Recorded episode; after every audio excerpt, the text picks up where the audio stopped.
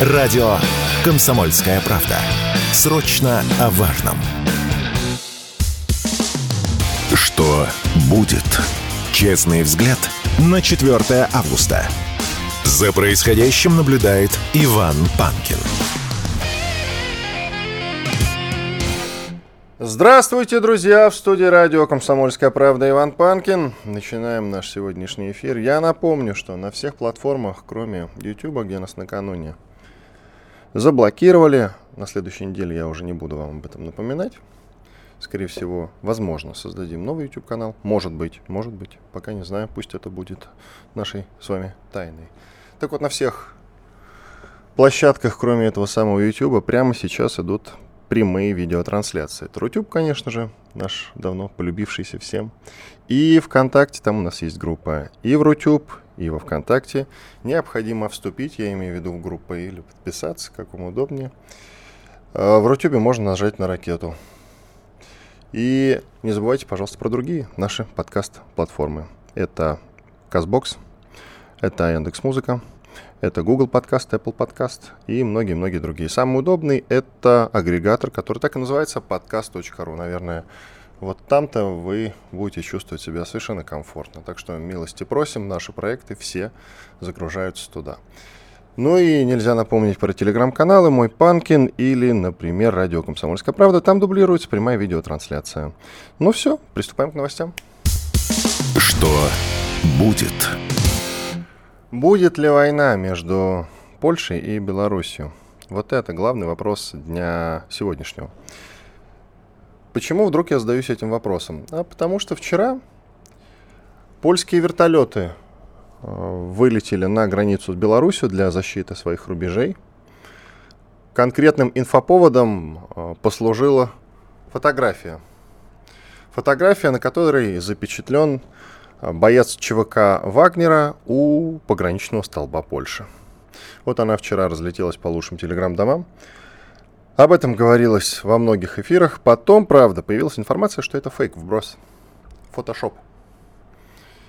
Но, тем не менее, судя по всему, именно это послужило причиной для того, чтобы польское руководство приняло решение срочно перебросить боевые, вертолеты к границе с Республикой Беларусь.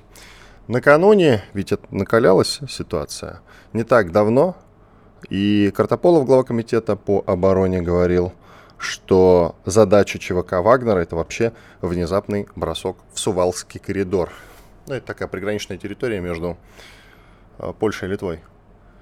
А, были также и другие разговоры про задачи ЧВК Вагнера. В том числе глава Республики Беларусь, президент Лукашенко внезапно заявил о том, что сами бойцы, сами бойцы хотят на экскурсию, как он выразился, в ту же Варшаву. Конечно, э, там, в Варшаве, местное руководство сидит, все это и записывает, и думает. Но ведь как будто бы предупреждают, как будто бы вот намекают, давайте перестрахуемся. Ну и вот, среди прочего, конечно, последней каплей и послужил, я думаю, вот этот вот э, снимочек о том, что боец ЧВК Вагнера у пограничного столба в Польше. И они туда отправились. Сообщения были довольно тревожные, что, мол, вот при любой угрозе мы будем открывать огонь. Сразу же этими вертолетами управляют профессиональные пилоты, они мастера своего дела. И это все вот польская пресса сообщает. Чуть что, мимо нас, извините, муха не пролетит.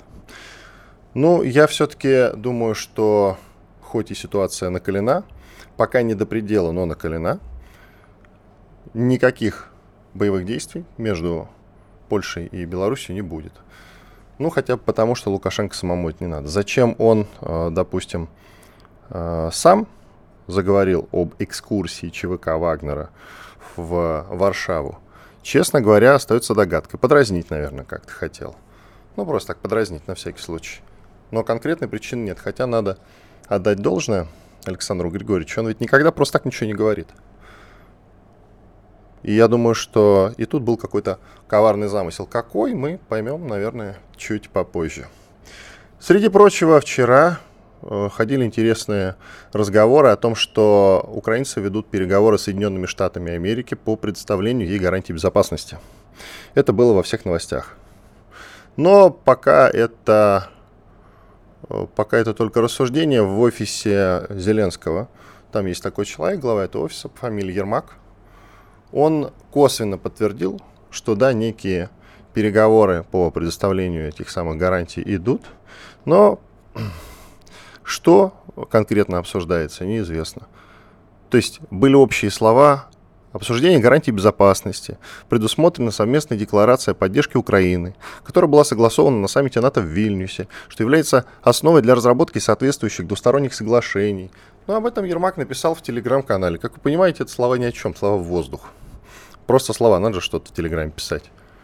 Но что такое эти гарантии безопасности, кроме того, что уже Соединенные Штаты Америки и блок НАТО делает для Украины, я даже, честно говоря, не знаю. Можно ли считать, что таким образом, таким образом они договариваются о вступлении Украины целиком или какой-то ее части в НАТО? Возможно. Но какой части? Западной Украины. На каких основаниях? Тоже бы понять. То есть должны же быть э, какие-то, какой-то набор аргументов у Брюсселя, почему они вдруг решили э, даже не целиком страну, а часть принять в блок НАТО. У тех, кто в очереди стоит, не, задад... не появится вопросов по этому поводу? Ну почему? Между прочим, вот так вот, э, один из интересных примеров это, конечно, Косово. Там начнут задаваться вопросы. А они стоят. Это странно, да, страна, которая вроде как не страна, но действительно претендует на членство в НАТО и в Евросоюзе. Ну, они начнут задаваться вопросы. У нас тут тоже горячо. Мы тут с сербами воевать периодически собираемся. Почему нас не рассматривают? Ну, вот один из вариантов, как минимум. Еще интересно, я вчера писал Forbes, я в последнее время обращаю внимание, что Журнал Forbes, это журнал о богатых для богатых, стал писать о мелочах. Накануне я об этом в эфире рассказывал, он э, вдруг сообщил, американский офис причем, об уничтоженном славянском танке на территории э, Украины во время боевых действий. И это вот новость для журнала Forbes. А вчера еще более интересная информация появилась, что ВСУ пришлось пустить в ход советские танки из-за потери западной техники. И об этом заметка в Форбсе. И тут же я задумался, то есть э, у родины матери, матери они в Киеве, значит, герб снимают, но э, советскими танками они не брезгуют. Десоветизация по-украински. К нам присоединяется, к нам присоединяется Андрей Марчик, подполковник в отставке ЛНР, военный эксперт. Андрей Витальевич, вас приветствую. Здравия желаю. Кстати, действительно, по поводу советской техники, вот соотношение между западной и советской техникой. Сейчас э, советская все-таки преобладает или западная уже почти все заместила у украинцев? Вы знаете, было по-разному у каждого подразделения абсолютно на линии боевого соприкосновения. Но э, скажу сразу, что советская техника, она в э, почете, скажем так, у украинских боевиков прежде всего из-за того, что она очень простая э, в ремонте, простая в управлении. То есть у нас концепция э, разработки еще с советских времен была абсолютно разная. Э, у нас с помощью лома и такой-то матери можно в полевых условиях отремонтировать практически все. А вот э, западную технику нужно специальное оборудование, специальные ключи, специалисты. Там на одну гаубицу, грубо говоря, почти 30 человек надо, чтобы они полностью ее отремонтировали.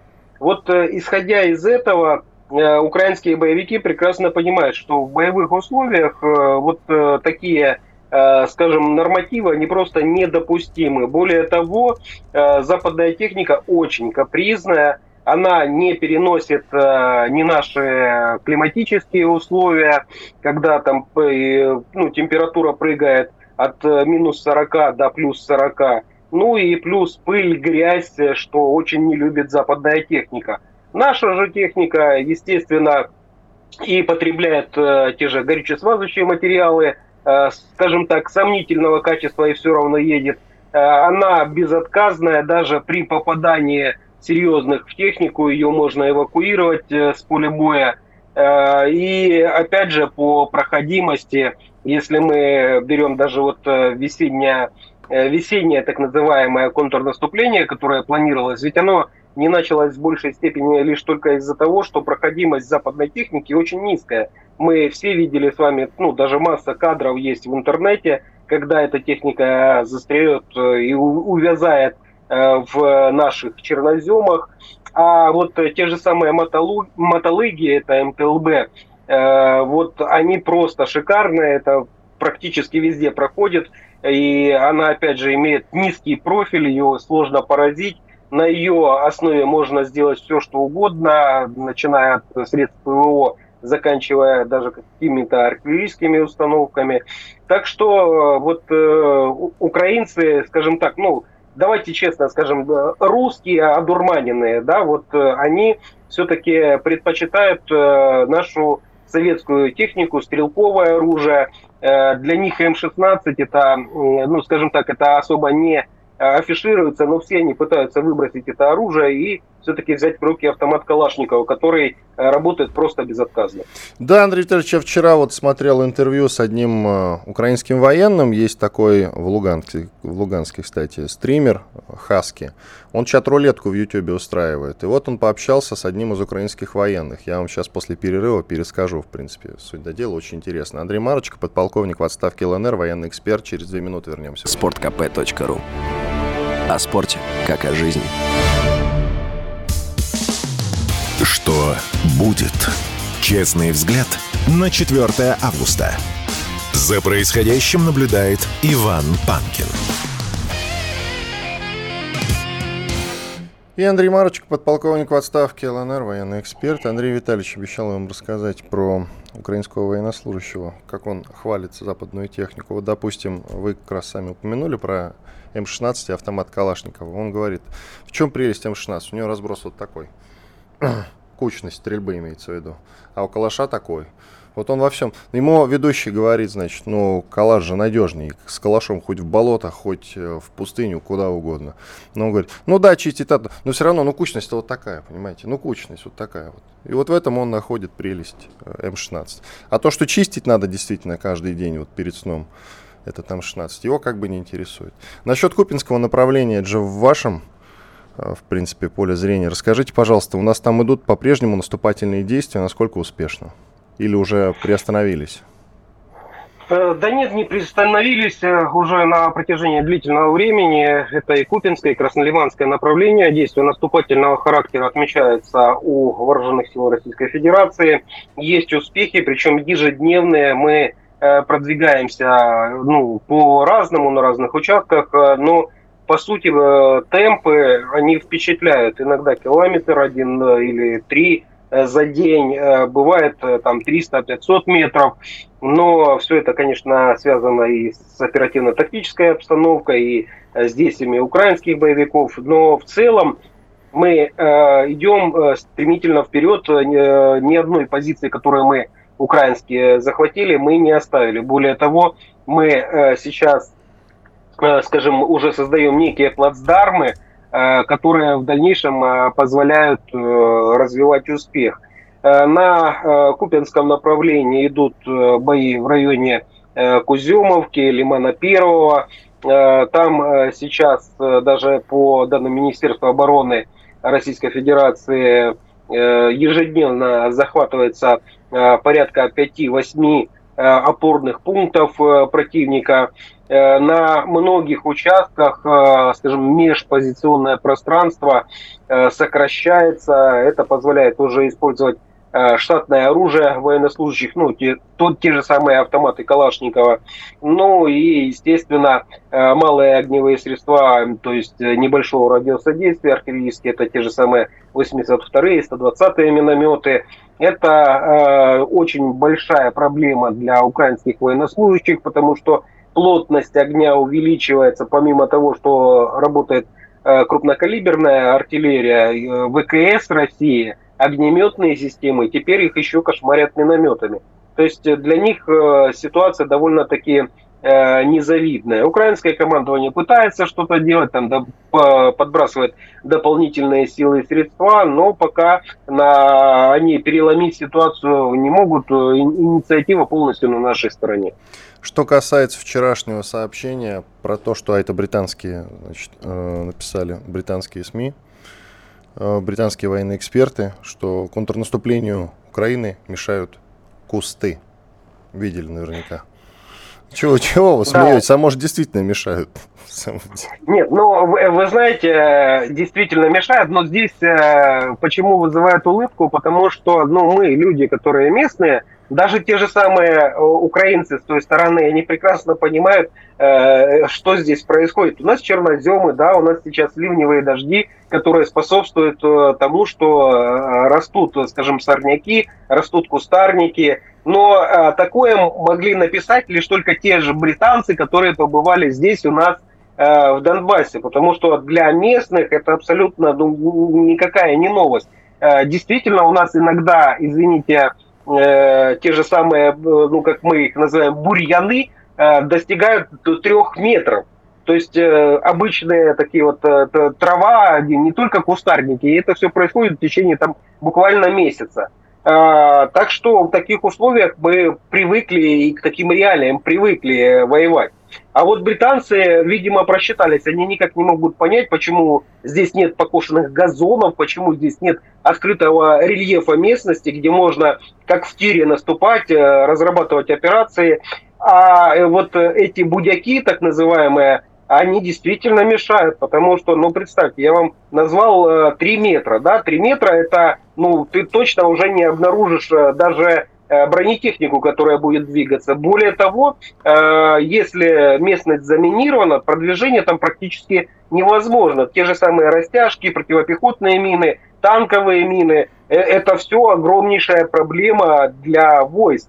Но вот если для западных стран это оказалось новостью неприятной, ну, значит, они плохо рассчитывали Э, ту, э, скажем, операцию, которую они планировали на протяжении длительного времени, они даже подумать не могли, что у нас не будут косить газоны здесь для того, чтобы они беспрепятственно наступали. Вчера даже мем появился и ходил по лучшим телеграм-домам, в нем было сказано, это все там кусты мешают и мелкие деревья, а то мы их уже за Урал погнали бы.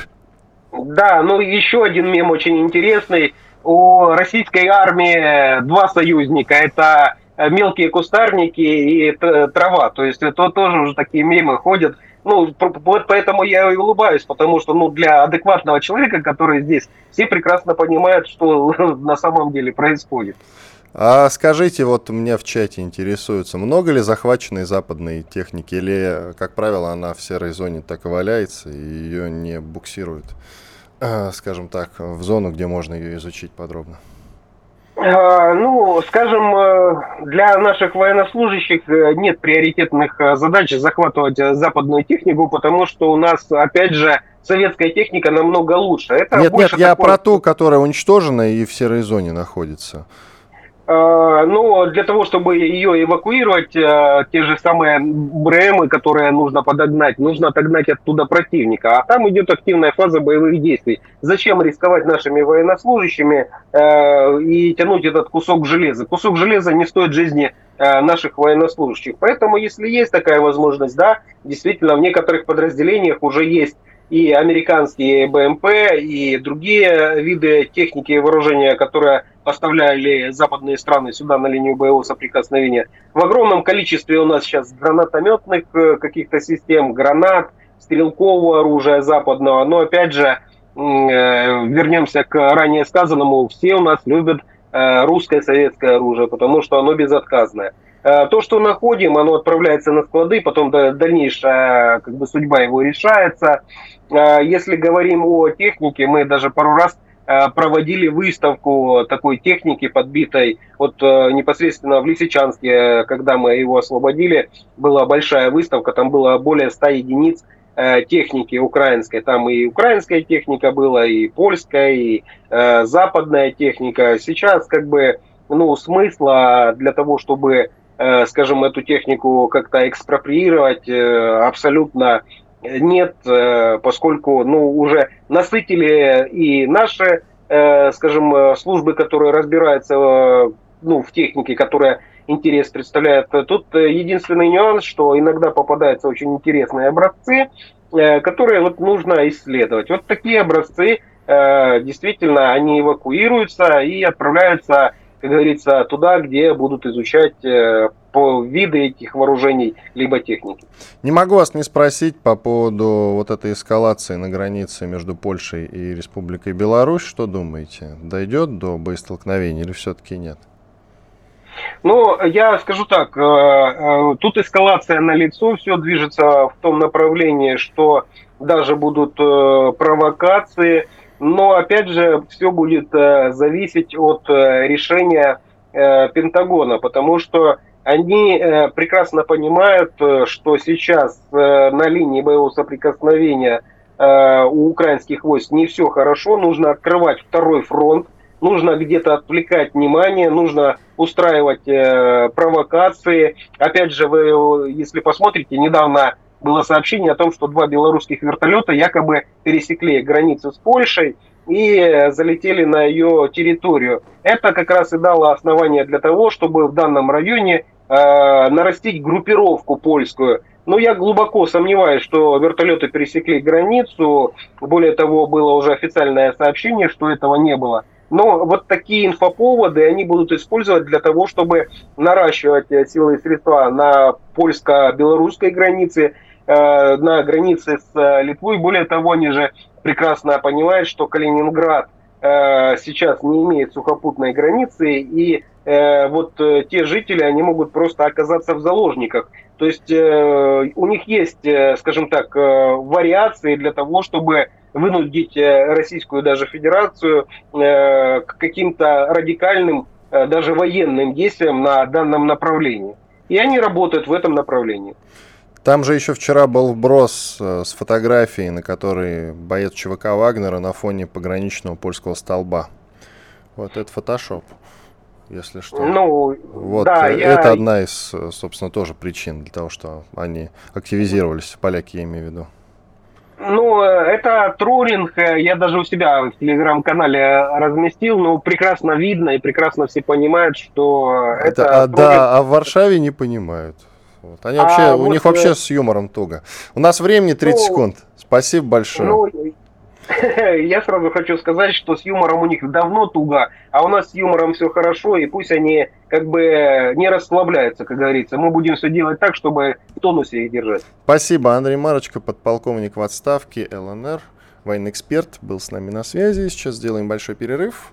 С вами студии радио «Комсомольская правда» Иван Панкин. После полезной рекламы, хороших новостей вернемся и продолжим. Слушайте радио «Комсомольская правда». Прямые трансляции идут в Рутюбе и во Вконтакте. Милости просим.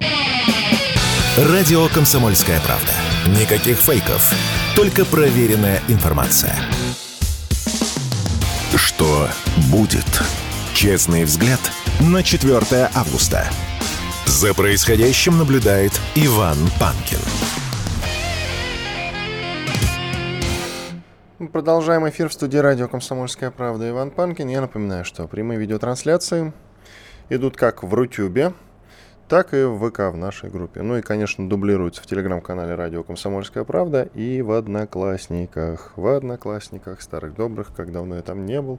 Но мне многие говорят, что как раз в Одноклассниках смотреть удобнее всего, и там трансляция как раз-таки не виснет, что периодически случается как с Телеграмом, так и с э, ВКонтактиком и, разумеется, с Рутюбом, куда же без этого. Рутюб вообще может трансляцию не запустить. И подкаст-платформы. Castbox, Яндекс.Музыка, Google Подкаст, э, самый лучший агрегатор на свете, подкаст.ру, пожалуйста, милости просим. И мой телеграм-канал Панкин, если кому интересно. Ну а мы начинаем беседу с экспертом. Сегодня это Александр Михайлов, руководитель Бюро военно-политического анализа. Александр Евгеньевич, вас приветствую. Доброе утро, Иван. Здравствуйте, коллеги. Я открываю тут э, ваш телеграм-канал, который называется «Вестник ПВО и ВКС». Во-первых, призываю наших слушателей подписаться на него, кому интересна эта тема. И вижу новость. Для российских истребителей Су-57 создали ракеты малой дальности пятого поколения РВВ МД-2, опережающие подобные разработки в США на 5-10 лет. Есть что сказать по этому поводу? Ну, вообще, в целом, надо сказать то, что Россия э, убедительно демонстрирует свои компетенции в военном авиастроении. И вот э, мы постоянно слышим западные медиа спекуляции относительно превосходства американских вооружений, относительно их передовых технологий. Но, откровенно говоря, вот заложенные показатели в тот же самый... Так, пропал звук. Да, пропал звук.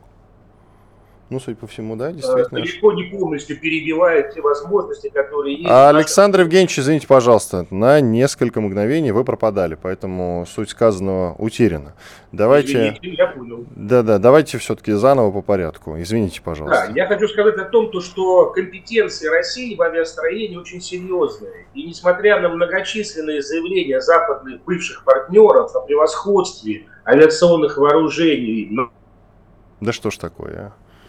Сегодня что-то виснет. Э, Александр Евгеньевич. Ну, давайте без картинки попробуем, коллеги, без картинки подключим его. Все эти заверения скорее ложатся в, э, в канву такого нет, пропадает звук.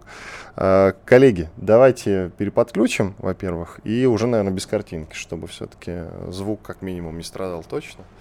Я уж не знаю, Александр. Или просто это пока такая секретная разработка, довольно-таки новость есть, а обсуждать ее нельзя, поэтому нас глушат. Но это просто как вариант, на всякий случай. Иначе чем это объяснить, сколько раз мы выводили Александра Евгеньевича, никогда никаких накладок не было. И тут вдруг внезапно только мы заговорили про нашу новую суперсовременную ракету, как на тебе, пожалуйста. Это чтобы, наверное, американцы не услышали. Это чтобы они не знали, насколько мы их превосходим. Так, есть что-нибудь? Какие-нибудь новости для меня. Нет новостей, ладно, поговорим пока а, сами. А, так, контракт с вооруженными силами России с начала года подписали более 231, 231 тысяча человек, соответственно. Об этом а, со, вчера довольно подробно сообщалось. 231 тысяча человек. Я не знаю, какова наша нынешняя группировка, никто не знает. Разные сообщения ходят. Э, называется цифра 700. Причем я в то же время от многих людей получал информацию, что из той страны от 700 тысяч до миллиона как минимум. Я имею в виду в рядах ВСУ. Соответственно, пока ни о каких масштабных наступательных действиях мы говорить не можем. Ну, если вот у нас 700 тысяч человек, допустим, я не знаю, вот эти 230 тысяч, это плюс э, к этой цифре или как, понятия пока не имею. Вообще э, цифры эти засекречены, общая группировка, я имею в виду, мы прикидываем только по рассказам разных военкоров, и вот все эти рассказы можно свести как раз вот к этой цифре около 700 тысяч. Много это или мало? Вот, кстати, сейчас тоже с Александром Евгеньевичем поговорим. Так, Александр Евгеньевич, Слышно? Нет? Раз, два. Да что ж такое, совсем какой-то косяк. Ладно. Короче, группировка... Я вас вижу а, хорошо, все. Вот, наконец вы появились. Может, картинку все-таки отключим, а? Шут с ней с картинкой, а то опять будет звук. Давайте только, чтобы вот звучание шло. Главное ведь голос на радио. Главное ведь голос. Так, отключайте картинку, поговорим тогда. Про ракету, я так понимаю, не будем на всякий случай уже говорить, а то опять что-нибудь прервется. Давайте про группировку. 700 тысяч. Не, ну в целом про ракету нужно сказать, что э, новые направления ракетных вооружений разрабатываются постоянно. Вот указанная вами ракета авиационного применения в общем ну, дает возможности э, летчикам поражать цели, э, находясь в различных плоскостях и в различных э, то есть, то есть в различных формах авиационного применения, с различных высот и э, в различных климатических условиях. То есть ракета по сути универсальная и в принципе эта ракета уже продолжение имеющихся наработок в этом направлении, но при этом вот возможности по высокоточности, по преодолению систем э, РЭП и ПВО противника, то есть вот этот боеприпас очень перспективен. Александр Евгеньевич, по поводу группировки. Я вот начал как раз общаться со слушателями. Контракт с вооруженными силами России с начала года подписали, ну, там плюс-минус 230 тысяч человек. Но я не этот момент хотел обсудить, а по поводу нашей группировки разные данные. Все сводится к тому, что где-то 700-750 тысяч нашей стороны и где-то от 700 до миллиона с той стороны, я имею в виду в рядах ВСУ. А, как вот с таким соотношением цифр нам сейчас а, переходить в наступление, вообще думать о каком-то нашем уже наступлении? Ну вот э, по данным, которые озвучивали собственной стороной противника, сейчас вот можно предположить о наличии там, от 8 до 9 полноценных э, таких э, бригад, которые еще держатся в резерве, э, ВСУ, то есть я думаю, эти резервы не исчерпаны. Опять же, дело, наверное, все-таки не в количественном показателе личного состава, а сформированности в воинские слаженные подразделения, то есть те же самые бригады, которые э, имеют полное, допустим, обеспечение в плане техники, боеприпасов и личного состава, они представляют собой серьезные, серьезную военную угрозу. А просто какая-то масса людей, которые гипотетически завтра может приехать в театр военных действий, это все-таки больше такая спекуляция на цифрах. Поэтому я все-таки предпочитаю говорить о подразделениях и о военной технике, которые ее сопровождают э, в зоне боевых действий. Это более, так сказать, бьет для аналитики, чем вот гадание, так сказать, на размерах вооруженных сил. Тем более то, что украинская сторона скрывает Сегодня у нас э, не получается с Михайловым разговор, постоянно виснет э, картинка, вот сейчас вот опять перезванивают. И прошу, коллеги, давайте уже все-таки без картинки. Ну, видимо, да, у него какие-то проблемы со связью, просто извините в силу того, что я один, я параллельно пытаюсь общаться еще и с выпускающим звукорежиссером. Ладно, так, про ракету сказали, начали говорить про численность группировки. В этом году о наступательных действиях, это если сводить э, все разговоры воедино со всеми военными экспертами, э, возможно, только какие-то контрштурмы частные, как вот у нас удачно получается сейчас э, в целом на Харьковском направлении. Но это отдельно взятые контрштурмы. Я думаю, что глобально наступать мы пока не планируем, занимаемся перемалыванием. Это такая я думаю, для вообще всех вооруженных сил новая тактика, тактика э, игры в обороне, когда занимаешься перемалыванием сил противника, а в силу того, что у них идиотический подход к этому понятию наступления, контрнаступления, то есть наступать как бы надо, потому что кто-то говорит, что надо наступать. А ведь по сути э, смысла в этом уже давно никакого нет. За лето они хотят отбить какие-то рубежи, потом, потому что дальше осень, и у них по сути, осенью, ничего уже не получится. Рубежи уже, очевидно, они никакие новые не отобьют. Ни до какого урожайного на запорожском направлении они не дойдут, даже до урожайного. Соответственно, осень нас ждет вообще, я думаю, такая окопная. Новостей с фронта не предвидится. Третий заход, Александр Михайлов. Да, я с вами, коллеги, и, собственно, не про, пропадал. Про численность. Нет, нет, вы пропадаете постоянно. Да? Жалко.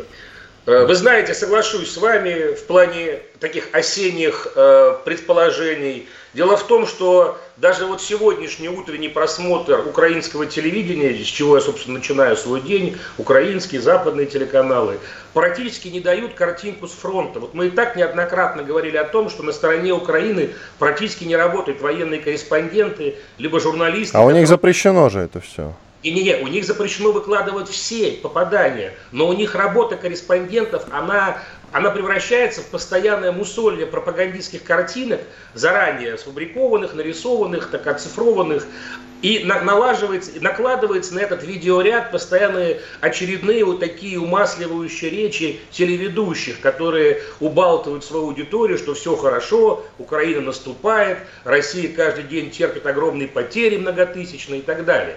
То есть в реалиях, вообще в реалиях, мы видим то, что противник вообще не дает своему потребителю картинку зоны боевых действий. Вот эти всех расхваленные попадания, уничтожение колонн. А где картинка? А где видеофиксация? Вот, допустим, Россия постоянно... Александр Евгеньевич, коротко, 30 секунд осталось. Россия постоянно показывает своим гражданам факты уничтожения западной бронетехники, те же самые леопарды, те же самые челленджеры, те же самые Брэдли и так далее. То есть все, что попадало в зоны боевых действий э, и было уничтожено, все фиксировалось. И поэтому Спасибо. видит эту правду.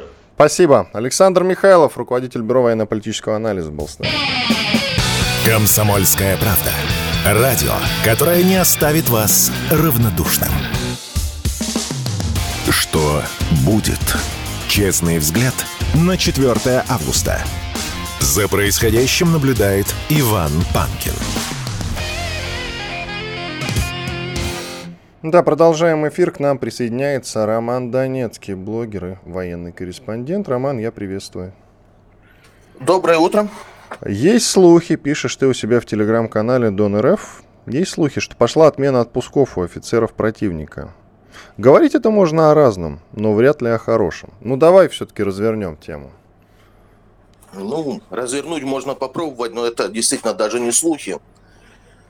Просто некоторая информация от моих подписчиков, в том числе и с той стороны, там отменили, ну, потому что я знаю, по крайней мере, нескольким офицерам ВСУ и СБУ очередные отпуска. Сказали, что могут не ожидать, что должны пребывать в готовности и что не должны отлучаться с пункта постоянной дислокации. Это может говорить о том, что они готовят очередную попытку наступления и сосредотачивают силы. Также есть информация, в том числе и вполне открытая, абсолютно открытая, что они подтягивают войска, увеличивают группировку на запорожском направлении и подтягивают артиллерию. Как ты думаешь, контр... это будет контрштурм какой-то отдельно взятый или что? Задача-то какая? Ну, если бы я знал задачу или кто-то другой, нашим войскам, наверное, было бы гораздо проще, потому что мы бы знали все их планы. Мы тут начали, уровнях... Роман, извини, мы тут начали рассуждать в прошлой части про численность группировок. Как ты оцениваешь сейчас численность противников? В какую цифру? Всего у них около миллиона военнослужащих сейчас под ружьем. Из них примерно 100 тысяч находится на Западной Украине, это их резерв. Остальные разбросаны по всей стране. Запорожское направление. Ну, в первой, в первой линии на ЛБС, собственно говоря, их не критично много. Они проводят именно ограниченные штурмовые мероприятия, пытаясь пробиться через нашу линию обороны. Ну, вообще, тысяч до 200 они на югах собрали. Как ты думаешь, вот э, дело идет э, к осени, они долго еще будут э, играть в контрнаступление? Или все-таки уже пожалеют людей своих, которые там отрядами гибнут целыми в мясных штурмах, и уйдут в глухую оборону? Как скоро это произойдет? Произойдет ли? Ну, август, август, да не точно, еще будут пытаться. Собрали они много. Сейчас в бой пошли резервные корпуса. Сейчас в бой пошли резервные корпуса. До их исчерпания они еще вот... Э, я даже слово не знаю, как подобрать, как это назвать, потому что наступлением уже это не называется. Это просто бросание людей и техники лбом об стенку. За огромными потерями с той стороны август еще они что-то такое, думаю, поделают так или иначе. По крайней мере, на запорожском направлении – по их сводках, тем более официальных, народу то доказывают, что это все успешно. Каждый день рапортуется, что захвачен квадратный километр или 400 квадратных метров или 500, что все идет по плану, что вот еще чуть-чуть, чуть-чуть, и резко оборвать они даже по причинам сугубо пропагандистским не могут. Если в украинской альтернативной реальности оказаться, то они, в принципе, там вещают, что окружают ни много ни мало всю российскую армию и это идет успешно. Так что август они еще хотя бы ради картинки будут пытаться что-то делать. Возможно, сентябрь. Хорошо, новость о том, что Украине предоставить гарантии безопасности помимо США готовы еще 12 стран, об этом сообщил Зеленский, ты оцениваешь как шаг к войне, причем очень серьезный шаг, и не к такой войне, как сейчас, а гораздо больше. Ну, давай пофантазируем на заданную тему. Это что, вторжение НАТО получается уже в новые регионы, или как ты себе это видишь? Это возможный шаг к эскалации уже международной, настоящей, серьезной и официальной. А не так, как сейчас, когда инструктора НАТО и отдельные отряды типа добровольцев – ведут боевые действия на фронте. Дело в том, что любые гарантии стране в ходе войны – это, ну, как минимум опасно. Как минимум опасно. Потому что эти гарантии соблюдены быть не могут. Плюс Саудовской Аравии готовится обсуждение мирного договора без России, что сюрреализм полный. Невозможен э, никакой договор без одной из сторон конфликта, в принципе. Такое впечатление, что они нас не считают даже субъектными почему-то. И пытаются в этом смысле просто нам навязать свою волю. Что с зерновой сделкой было, да и сейчас здесь, когда Соединенные Штаты регулярно заявляют, что мы должны вернуться без выполнения тех наших условий, которые четко прописаны. Что в плане мирного договора, когда они пытаются дать какие-то гарантии, заключить, выработать какие-то условия без нас. Это все очень опасно. Потому что, понятно, российская сторона выполнять, мы не будем выполнять то, что нам прикажут. Это самоочевидно, это ясно, это не нуждается в объяснении. Соответственно, если они усилят помощь, ее дальше усиливать особо некуда. Передача авиации осталась. Ну и прямое участие военнослужащих НАТО. Будем надеяться, здравый смысл восторжествует все-таки. В этом контексте, получается, не случайно сейчас Польша устраивают эскалацию на границе с Республикой Беларусь. Вертолеты отправляют туда. И вертолеты, и войсковую группировку увеличивают на границе. И постоянно вбрасываются какие-то фейковые материалы, вроде того, как некий человек наклеивает наклейку с символикой ЧВК «Вагнер» на польский пограничный столб. Вчера это ходило. Угу, да. И, и Литва уже присоединилась Литовские политики заявили, что ЧВК «Вагнер» несет угрозу не только Польше, но и Литве. Это все, конечно, мягко говоря, глупость.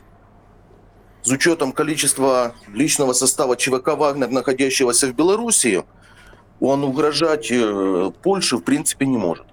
10 тысяч человек на фоне 300-тысячной польской армии. Ну, это действительно ни о чем. Тем более, какой смысл начинать отдельно взятой частной военной компании войну против НАТО, ну, опять же, логики никакой. Ну, во-первых, здесь еще наложилось, что в Польше выборы будут. Соответственно, соответственно, политики играют на военной угрозе. Во-вторых, помощь НАТО Польша ослабела. Сейчас все идет в Украине. Вот поляки и литовцы таким способом пытаются вернуть внимание своего сюзерена себе и обеспечить себе некие преференции плане поставок оружия и финансирования. Зачем, как ты считаешь, ЧВК «Вагнер», но ну, есть же истинная цель, переброшена в Республику Беларусь? Белорусская армия не участвовала ни в одном конфликте в своей истории. Белорусская армия в основе состоит из срочников. При всей ее подготовке, которую она вела, с боеспособностью там гораздо хуже, чем Россия. В условиях, когда НАТО буквально обложила белорусов, им нужны и опытные инструктора, и некий каркас, который поможет укрепить армию, который в случае чего поможет противостоять провокациям соседей. Что касается румынской группировки, там огромная, в том числе американская э, группировка. Там какие, забыл полное название, Орлы. Это очень серьезный спецназ американский. А, цели и задачи у них, как ты считаешь, в случае, если мы все-таки решимся на возвращении Одессы уже вступить э, с нами в прямое боестолкновение? Я не думаю, что они уступят все-таки в прямое, хотя вот политические сигналы появились, что лично меня сильно тревожит. А в плане таком румынская армия тоже очень слабая сама по себе, вооруженная предельно устаревшим вооружением и малобоеспособная. Соответственно, они тоже скорее ее цементируют. Тем более есть еще вопрос Приднестровья, есть вопрос Южной Бессарабии, части Одесской области. Это порты Измаил, Рени, которую не исключ... которая уже была в, в составе Румынии в 1940 году, и которую не исключено опять попытаются вернуть в случае развала Украины. Э, много разговоров ходит о том, что нам нужно играть э, на упреждение и уничтожать аэродромы противника, причем как на территории Польши и, Румынии. Ведь оттуда будут взлетать э, те самые F-16, которые совсем скоро, если уже не появились у ВСУ. На упреждение это Третья мировая война. Прямой удар по территории НАТО.